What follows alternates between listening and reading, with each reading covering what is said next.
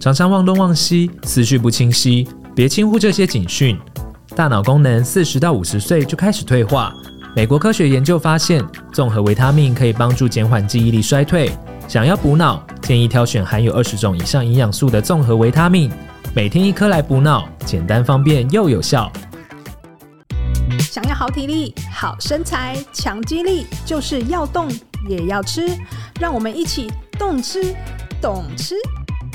大家好，欢迎收听《懂吃懂吃》，我是主持人慧纯。今年在健检之后呢，我跟同事聊到健检的结果，结果他跟我说，他最惊讶的是他的报告上写说骨密度有个 T 值是负的，然后医生跟他说：“诶，你可能快要骨松喽，请你要多注意。”不过呢，其实我看他的身材也蛮刚好的，也没有很胖，但也不是特别瘦。然后他其实也才四十岁左右，年纪也不太大。诶，怎么这么年轻就骨松了呢？所以我们今天呢，就来聊一聊骨松还能不能运动呢？该做哪些运动比较好呢？我们要怎么进行保骨大作战？首先呢，我们先欢迎今天的来宾赖冠凡物理治疗师。冠凡你好，慧纯好，听众朋友大家好，我是物理治疗师赖冠凡，大家可以叫我 Shirley。然后平常就是在做的是一对一的物理治疗，主要是做术后跟慢性疼痛。是，这些都很重要。对，那健检报告上的这个 T 值啊，像我们刚刚聊到这个 T 值，这是什么意思啊？那 T 值是负的，是不是就代表是骨松啊？嗯，好，就是我们简单讲一下啊，就是 T 值的话，它其实假设你是一或者是更高，就代表你还蛮健康的。嗯，哦，那你的报告如果是负一到负二点五哦，代表你的骨密度就是骨质疏松开始有了，但没有那么严重。嗯，那如果你是负二点五以下，就是小于负。呃，负二点五的话，你说负三、负四，对对，那你就骨质疏松的风险就会呃增加就，就算是骨松了吗？呃，它也不一定，它是还是可能，哦、因为骨质疏松的这个为什么会给分数哦？你每下降一分，你骨折的风险就会高一点五倍到二两倍，嗯、就是看你本身的年龄跟看你的体重。嗯，那。我们在讲这个骨松的话，其实 T 值就是医生，如果你是负二点五的话，他就会告诉你要补钙，补钙哦，对吧？对，就是要小心要补钙。那、哦、或者是你来到那个高危险族群哦，比方说你是 T 值是负二点五哦，嗯，那你又来到这个五十岁以上，然后又停经，然后你又曾经骨折过，那健保会给付你打顾问哦，给付你做一些骨质疏松的治疗，治疗，对，这是健保给付的。可是如果你不是在一些高风险族群的话，那就算你是负二点五，比方说，呃，可能我负二点五好了，嗯、可是我没有五十岁，对啊、呃，我也没骨折，我目前也没有吃一些药，嗯，那他就会跟你讲。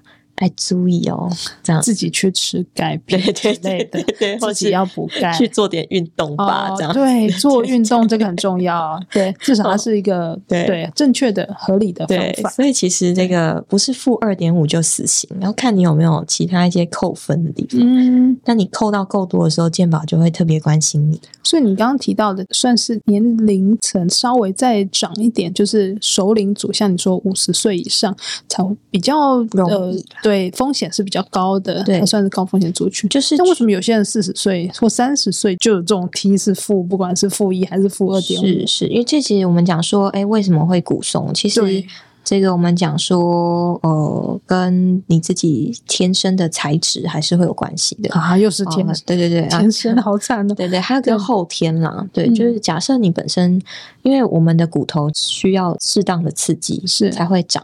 嗯，那如果你真的一直以来就没有再给适当的刺激，或是你是后天是什么？你抽烟是后天的，哦、对不对？抽烟也会骨松，对，你酗酒啊，大量摄取咖啡因啊。对对，咖啡因这些都是啊，这些都是你后天自己做的嘛。对，毕竟爸爸妈没有一直叫我们抽烟喝酒，对对吧？对对。哦，所以这些事情也都跟骨松是有关系。对对，没错没错。所以其实它是以那个分数比较像是说，说你去借钱，银行会干什么？会去看你的信用，对对对对。评估一下你是不是这个值得借来往的对象，对，对，借你钱会不会还嘛？对对对，对啊，可是每个人的条件有可能一样，可是他最后借的额度不一样，利息不一样，嗯、因为银行自己的那把尺，就是其实我们是没有办法得知的，谁知道啊？他爱借谁？对对对对，所以每个人的这个股松的。呃，分数指数可能也都不太一样。呃，指数是确定的，啊，你哦，你说指数，你是一定知道你是负几嘛？对，那个是指数，对对对。只是你原因，对原因不知道，或是原因有很多，比方说你是先天的危险因子比较多，还是你是后天就是自己。呃，爱乱花钱是导致这个就是倾家荡产。不不晒太阳 啊，是是是，可能是一个风险。嗯，因为晒太阳它会助，就是帮助维维他命 D 生成，对，所以。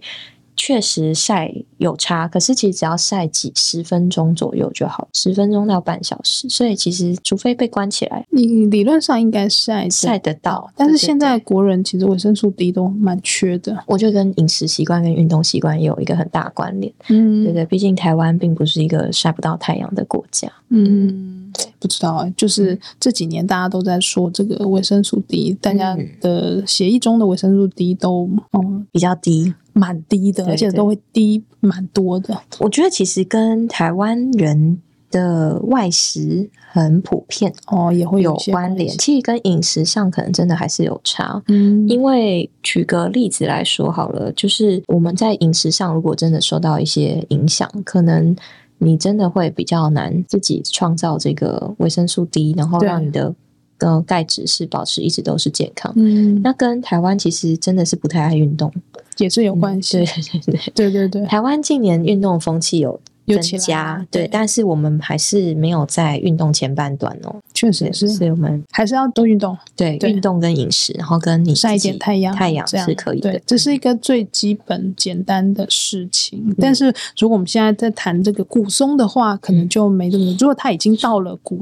嗯，临界值或者是在负一之后的、嗯、的人，他可能说不定不是光靠这些事情可以做到的。欸、是是，但是骨松会不会有一些症状啊？它从我们的外观看不看得出来？哦，好，这个很多人很多人会问呢、啊，因为我们在我做很多慢慢性疼痛嘛。那其实我做运动员，运动员有些呃跑步成绩很好，或是三铁成绩很好，哎，结果还是。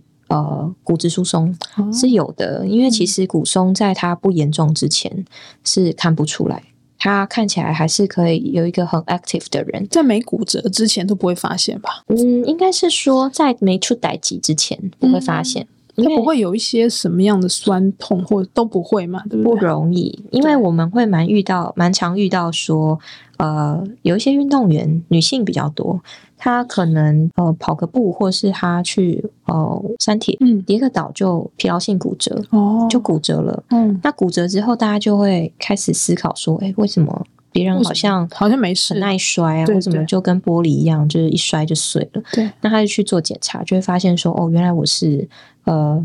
维生素 D 不够，或者是我是钙不足，或是甚至他去做了那个，你要拿到 T 值，你要去做一个叫 DEXA，、嗯、就是 DEXA，对，你要去做这个检查，他会发现哦是负二，其实是一个骨质不好的人，尤其是大部分的人是看不出来，在你我这个可能相对比较还在四十岁、五十岁附近的人，他如果要真的检查自己有没有骨松，可能真的还是需要去做我们讲的这个 DEXA。或者是有一些人，他可能会做那个定量超音波，嗯、就是定量超声，去看你的骨质的密度好不好。做哪个比较？DEXA 最准哦，DEXA 最准。但是去健检的时候，其实有的健检他会拍这个，对，就可以知道自己的 T 值。因为其实不是只有 T 值，T 值是女性停经后女性，或是年满五十岁的男性才会做。我们如果相对是这个比较，我们讲说比较年轻的小孩，或是停经前的女性的话，未满五十岁的男性，我们其实会拿到的是 Z，哦，X Y Z 的 Z 是，C 值。不过因为会去做检查的人，大部分都过五十岁，所以大家就会健检不一定啊。嗯，对，有时候那个公司健检，它里面的套餐里面就会有，没错，所以大家可能。从年轻的时候就会有检查到这一项，所以其实你拿的有可能是 T 也有可能是 C 哦，要看你到底是、嗯、不一定是，对，要看你是谁吼。嗯，啊，C 的分类又是不太一样，因为 C 的话就是负二点零以下，代表你有骨质这个疏松的风险。可是它也不是 promising，它是跟你讲说你的风险稍高这样子，嗯，但也不是绝对，对，不是绝对的，就是一个提醒这样。对，没错，没错。那有些人他跑一跑，他会觉得关节痛、膝盖痛或者什么，这个跟他的骨质有没有关系啊？可能有，也可能没有。嗯，对，举例来说，因为其实在跑步的时候，不是只有骨头在做事情，我们的半月板呢、啊，就是膝盖的这个。缓冲的这个软组织，就这个软垫，如果你的软垫被磨损，就是退化，对，你也会有很强烈的不舒服感，对，或是凹陷感，或是呃跑完之后会肿胀。嗯，大家有看过关退化性关节的这个患者，他们其实。骨头会看起来花花的，然后会看起来不会是很平滑嘛？嗯，大家不是说骨刺吗？嗯，骨刺会长在这个膝盖，就大腿跟小腿上。嗯，它看起来会有点像花椰菜的那个概念。嗯。那我们一般来说，如果比较平顺的话，你就会看到它是一个相对平滑，很像是扳手的概念。嗯，对。所以其实呃，如果你的退化真的很严重，哦，磨损也就磨到一个程度，然后周边又有这些增生物的话，其实它的不舒服是会蛮强烈的，不一定都跟骨质疏松有关系。所以它其实如果是这种痛法，它其实比较。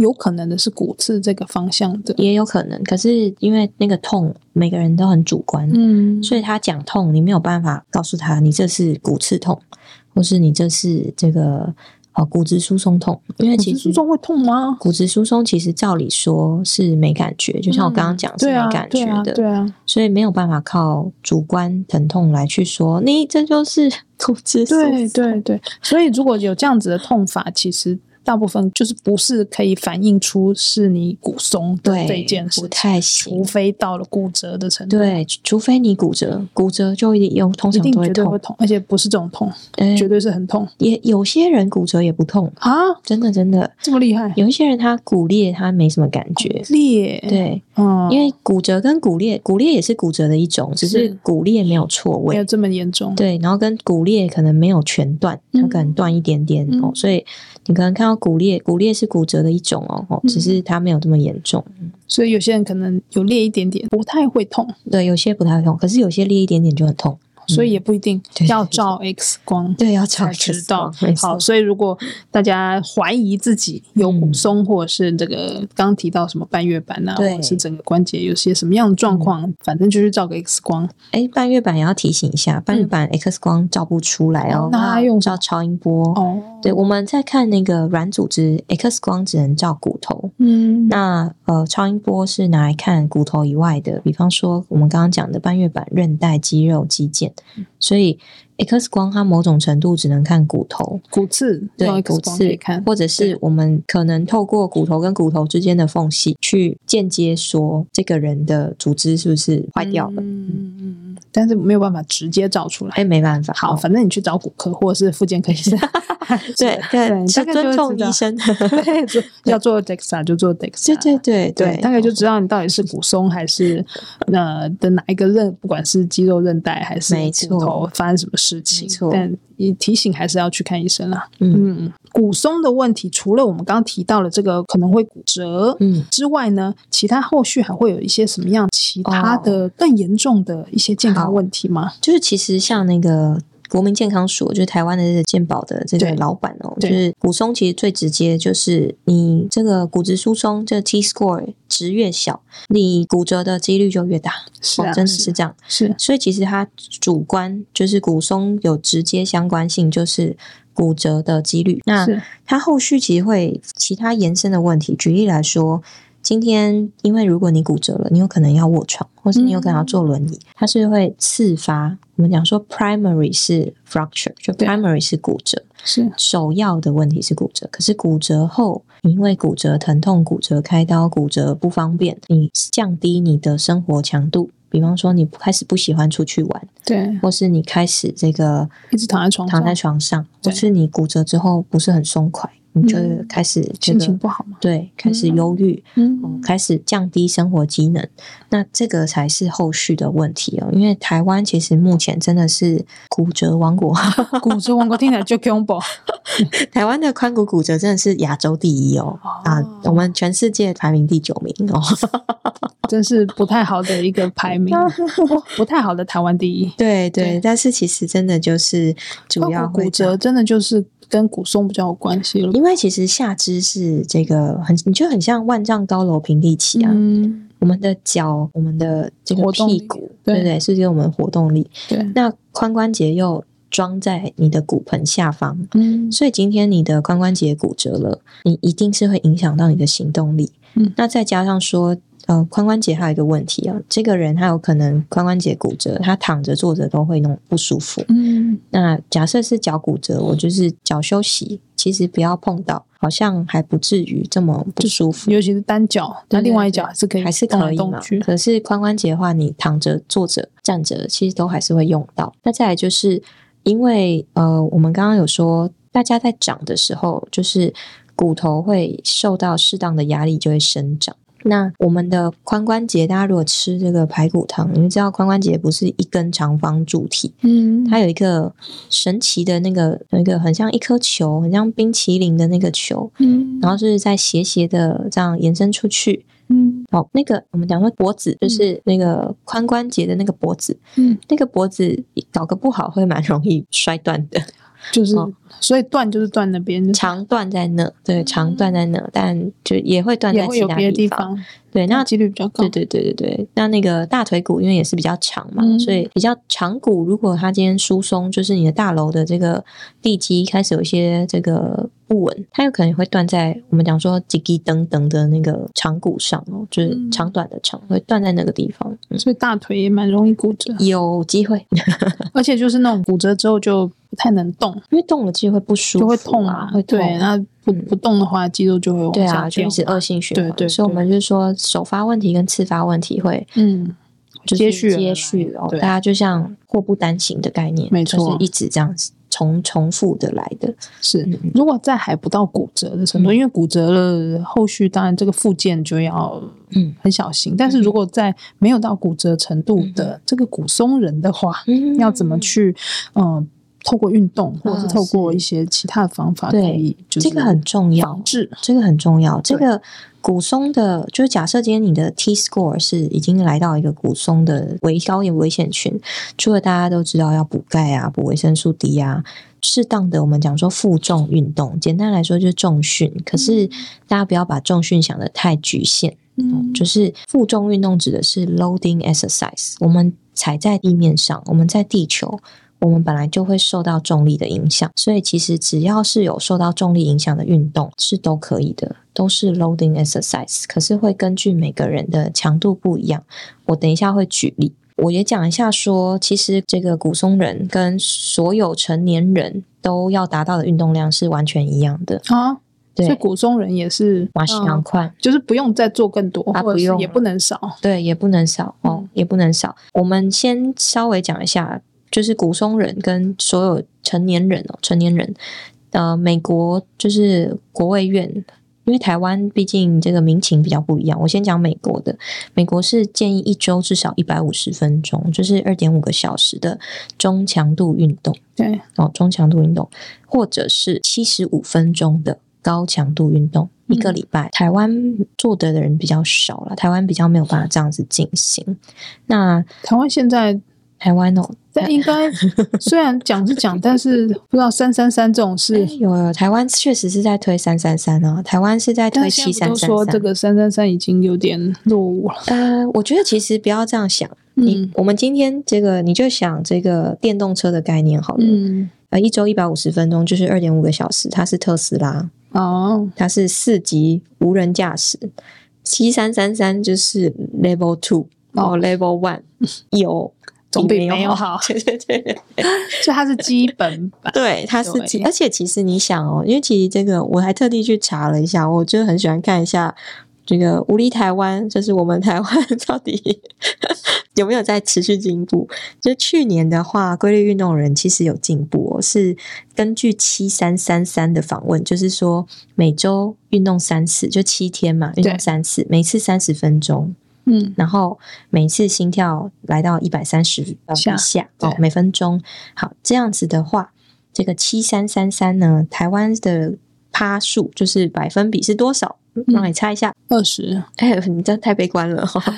去年来到三分之一哦，有三分之一了，成年人哦，所以他就是电访这样子。去年有来到三十四 percent。嗯，呃，所以其实我觉得七三三三就是虽然推很久，大家觉得很落伍，可是。做到的人毕竟还是不多啦，所以大家可以先从这个七三三三开始循序渐进是没有问题的。嗯，哦，但是最理想的情况其实还是一周一百五十分钟中强度运动。嗯，那有人会说，哎、欸，可是我很老、欸，哎，我才我已经八十岁了，我在怀孕，哦，怀孕二十周，能不能动？我觉得我有癌症这样子，嗯、我也要是这样吗？哎、欸，还有骨松啊，对啊，我骨松我一动就骨折啊，骨折是。也是要一百五十分钟，八十岁是也是 一百五十分钟，哦，做得到吗？哎、欸，做得到。他因为其实八十岁一百五十分钟，他指的是中强度运动，嗯，所以他并没有举例说你一定要跑步还是要重训，嗯，只要你做运动就可以了。然后呃，孕妇二十周也是哦，因为其实孕妇就是扣掉我们，呃，这个人如果他在孕期中间真的有遇到一些危险，比方说。不正常的出血，嗯，或是他可能有一些，嗯、呃，我们讲说妊娠的高血压，或是这个妊娠的糖尿病。他如果在一个我们讲说相对健康的妈妈，一百五十分钟其实也是做得到的，嗯。哦，可是孕期真的是，嗯，民情的关系啦。我觉得我个人就是 Happy Mother, Happy Family, Happy Everything，真的哦。你如果原本就是有运动习惯的妈妈，你其实就继续运动就好。对，扣掉第一孕期，真的比较要小心小心一点点，因为第一孕期有一些考量在。然后，如果你真的是有癌症，或是你有喜肾这类的，他们可能才，他们就不是健康类别啦。哦，他们就可能会因为他们的整个身体情况去，呃，他的自己的情形，可能就要需要咨询。医疗人员或相关专业哦，这样子才会是比较理想的。所以骨松，我们把它归类在健康，对普罗大众，因为它是一个风险，嗯、但它并不是病哦。嗯，但是还是有要注意的事情。哎，有的，有的。我们在举例来说，因为我们刚刚讲说负重运动，对不对？对。所以今天如果你是举例来说，我今天骨折好了，哦，我是骨松，我没有骨折，嗯、对，我只有跑步，那我就会建议这类的个案可能。他平常跑步的速度，假设他是习惯哦六分速好了，跑得蛮不错的啊，跑得很快。好，那他可以先从他觉得有一点点重，可能这个重量可以做十下到十五下，做到十六或二十做不到，你觉得好累哦，有点重。那他可以先从这个十到十五下的这个 loading 去做训练。嗯，哦，假设你本身有运动习惯，只是你这个呃不是主要在 loading 运动的方向不一样，对对，对你主要是在有氧的话，你可以这样子去调整重训的内容。好，可是如果你原本就没有在跑步，也没有在做任何运动，是。你就是想要从头开始的话，我会建议，其实你可以先从我们刚刚讲的这个十到十五下的这个剂量，嗯，哦，再做再多会有点做不完，但这个做太少又有点太轻松，但十到十五下这个重量，他可能试试看哑铃啊，或试试看杠铃啊，或是去做一些跟呃下肢承重有关的训练，这样是可以的。这蹲也是，就算我没有负重，我做蹲也可以，因为我们在蹲的过程本来就会承受自己的体重，嗯、我们踩在地球上嘛。对，所以所以有一个循序渐进的。对对对，只是说起始点，嗯嗯嗯，是要怎么样的起始点？这样，对，没错。对，所以嗯，我再举个一些例子，嗯，因为常见的这个骨松有一些，像你刚刚举例说，哎，你的同事说，哎，他也不胖，对，哦、也没有特别瘦。但怎么就骨松了，对不对？嗯，那你可以问他平常有没有在运动？嗯，要问，好像不是不是很频繁。好，那其实、就是、可能不是规律运运动这些。那其实就是请他先规律运动就好，哦，是连什么重训都先不用想太多，不不，用太在乎。对，他只要先优先建立运动习惯就好了，因为你给他太多规则，他会觉得很烦。哎，对，很烦。然后再就是做事情都是你把它切成一一小块一小块的，他有达到，他其实会觉得比较容易，嗯，他就会愿意去做。所以他不要一下子把那个台阶拉得很高，你让他一小步一小步去尝试。所以实际上我们在问个案的时候，我也不会马上说，哎，你这个就是要去。健身房，但他如果愿意的话，我们还是会建议先直接去做负重运动嘛，不用不用特别刻意说啊，我去先去跑步啊，再去。不用不用，如果他愿意去做，他就可以先去做重训。对，因为最有效的应该还是去压一压。对，去压一压就会好了，因为给他给这个骨头一点适当的压力，那骨头它会促进钙质跟这个骨质的生长，所以确实哦，就是假设他对于重训是有兴趣，那他也愿意去尝试的话，他就可以像我们刚刚讲的，以每周一百五十分钟，然后中强度，中强度的话，如果是重训就是。哦，十下、十五下、二十下也太轻松了。嗯，你今天做一个动作可以做到二十几下，我觉得那应该重量有点轻。对对对，嗯，所以其实我们讲说十下、十五下你会有点累，那你就可以这样子去进行这类的运动的练习。嗯，嗯，那一百五十分钟，如果你把它切成一个礼拜，其实一个礼拜就是三次，每次大概一个小时。嗯，每次五十分钟嘛。对对。所以，假设他有兴趣的话，重训是可以这样子慢慢加上去，而且算是一个比较直接，对于骨松会有帮助，嗯、或者避免继续骨松，没错没错，避免骨折的一个对比较有效的运动。对，所以个案都会问啊，说我要几公斤？我就说，真的要看你自己的这个十到十五下的承受度啊，你有可能，嗯、呃，拿个拿个哑铃八公斤，你就。举不到十下，嗯，那这样八公斤就太重。太重。可是如果今天太重会怎样？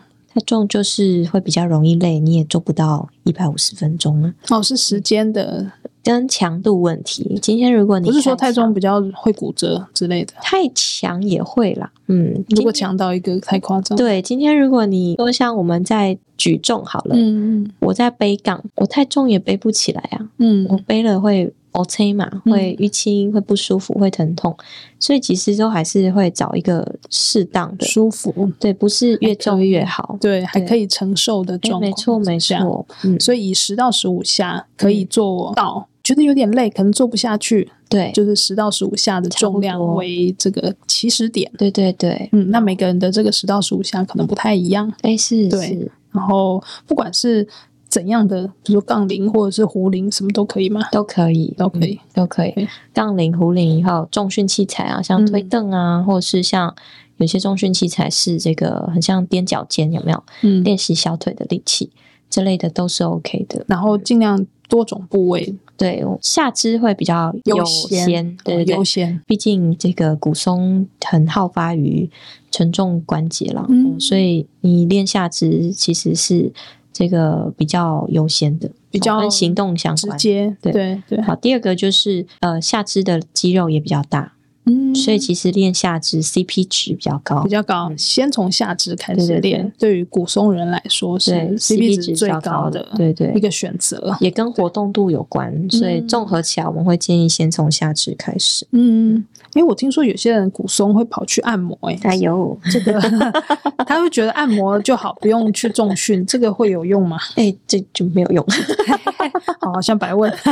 不过我跟大家讲一下哦，就是当然很多人就会想说啊，我这个虽然我骨质疏松，我就会不舒服，或是我会全身不舒服，姑且不论是不是骨质疏松，因为大家一般民众的因为所以，其实那个连结很薄弱。自己想象，对自己想象的原因是因为所以，对，所以我对尝试在整间折磨他们，就是会告诉他们说，把它讲清楚。对对对，我就会说，为什么因为这样所以那样呢？那你就会觉得他们因为所以非常的有趣，但偶尔有一些病人会觉得。老师很可怕，所以举例来说，其实呃，假设今天你骨质是疏松，或是你的这个 T score 真的很低，嗯，你想要去做按摩，我会建议你不要找那种强力的，嗯、就是那种呃压的很大力的，嗯，对，或者是一些国术馆，呃，因为国术馆有也是参差的问题。哦。对，我自己很喜欢去做 SPA，哦，跟很喜欢去被这个按摩，哦、对对对，我觉得。这目前不是它都不行，是那个参差会让我们很难建议。嗯，所以我也只能建议个案说，你不要去找强力按摩的人。嗯，最近有新闻嘛，就是有这个呃明星去找国术馆，然后结果骨折了嘛。嗯，其实是有的，因为如果你的 T score 很小，就是负的，它这样子一个。快速的冲击，就是比方说他做一个很快的这个，我们讲说 thrust，就是一下，嗯、对，那他有可能因为这样子骨头就会不舒服，或者就会真的就骨折，骨折了，对，就骨折了，这是有机会的。嗯、那所以我会建议说，如果你想要靠按摩去治疗骨松，我是建议不需要啦，嗯，不会好，完全没效，嗯，对，但是碰到不好的还更危险。哦，有风险。好，可是如果你去按摩，真的就是啊，我按完很爽。嗯，可以去，但跟骨松没关系。对，跟骨松完全就是一个伸展筋骨而已，帮你那个拉开。没错，或者是说你按完，你比较愿意去运动。哦，有些他觉得运动很酸嘛，嗯，他觉得重训不舒服。嗯，你你重训完，你去按摩，你觉得又是来到一个新的一天，可以，这样可以。可是你要清楚，按摩不会改善骨松，对不对？好。自己观念清楚，没错，做好该做的运动。没错，没错。如果今天按摩可以治骨松，我也去按起来。哦，一定要推荐我。对，你也要你要来那个，对对对，躺着就能改善的事情，我也是很喜欢的。对，大家都喜欢躺平。对对对，如果可以躺平，谁要努力呢？还有薇娅，对呀。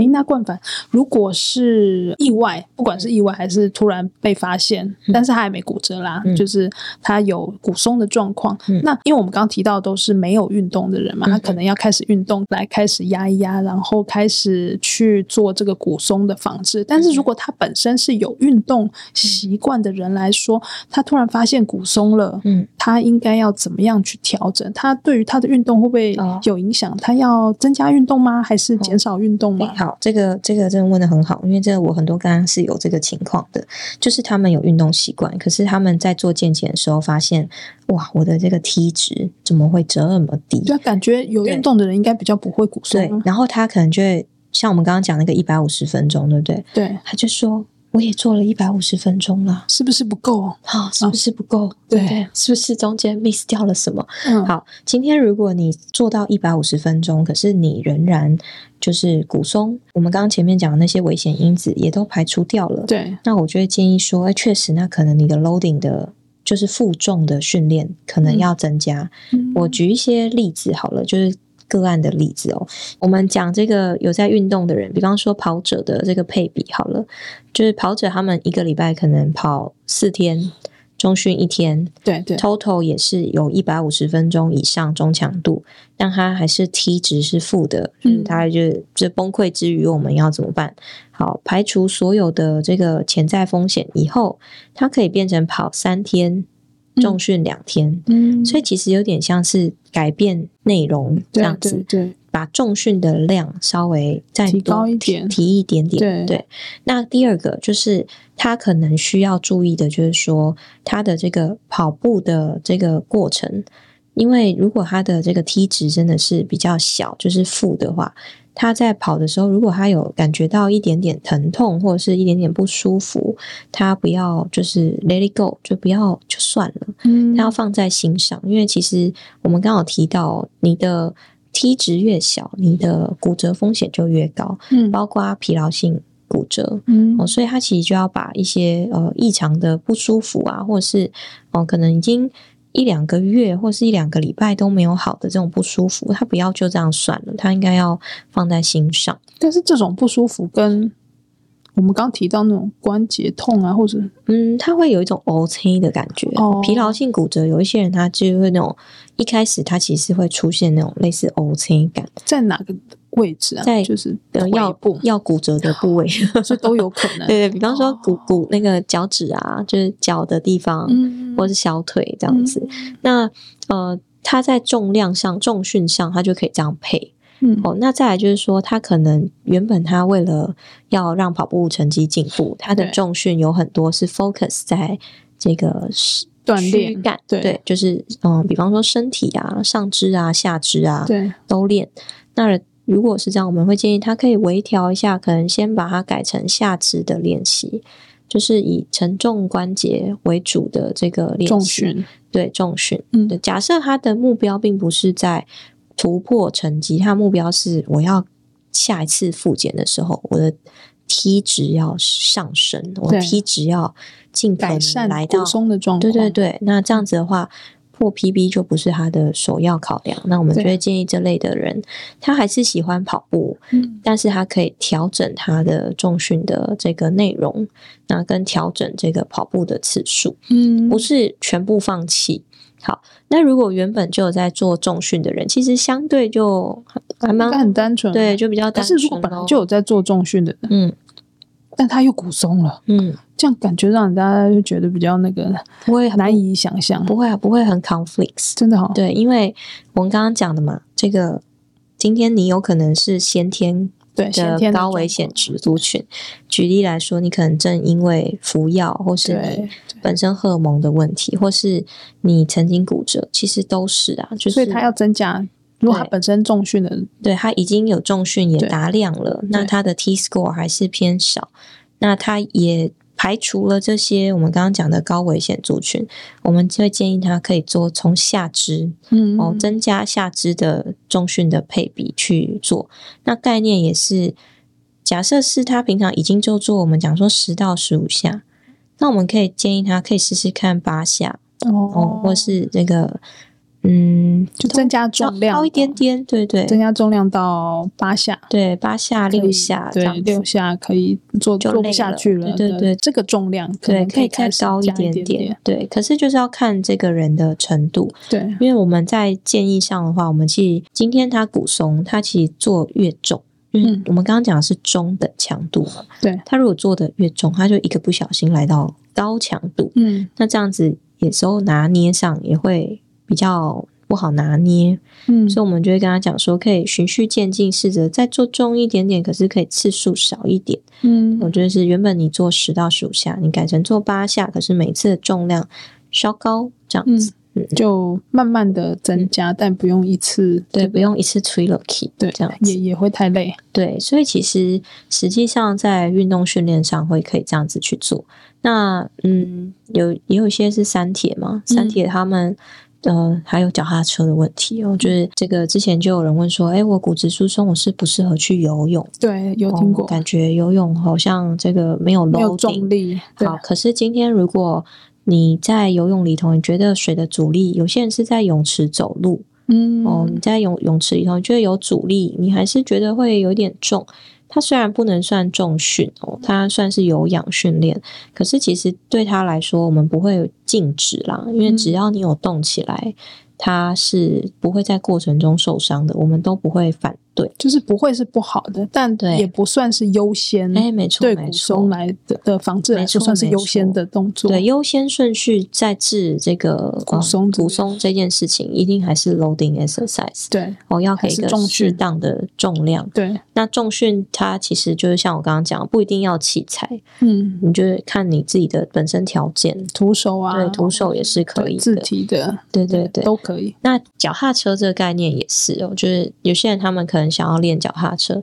假设你有这个骨质疏松的这个风险的话，你有在练脚踏车，我们也会建议说，哎，那你可能也像跑步选手一样，或是跑步的人一样，你分配一点配比在重训上，嗯，就不要单纯只吃这个脚踏车。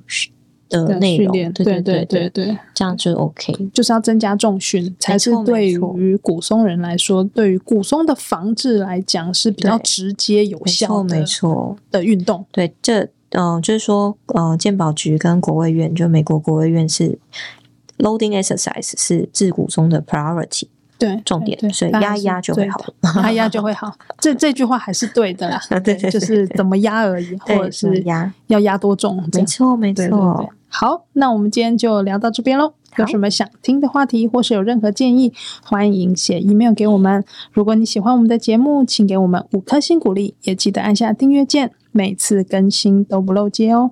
谢谢大家的收听，我是慧纯，我是冠凡，哎，我们下次空中再见，拜拜。拜拜。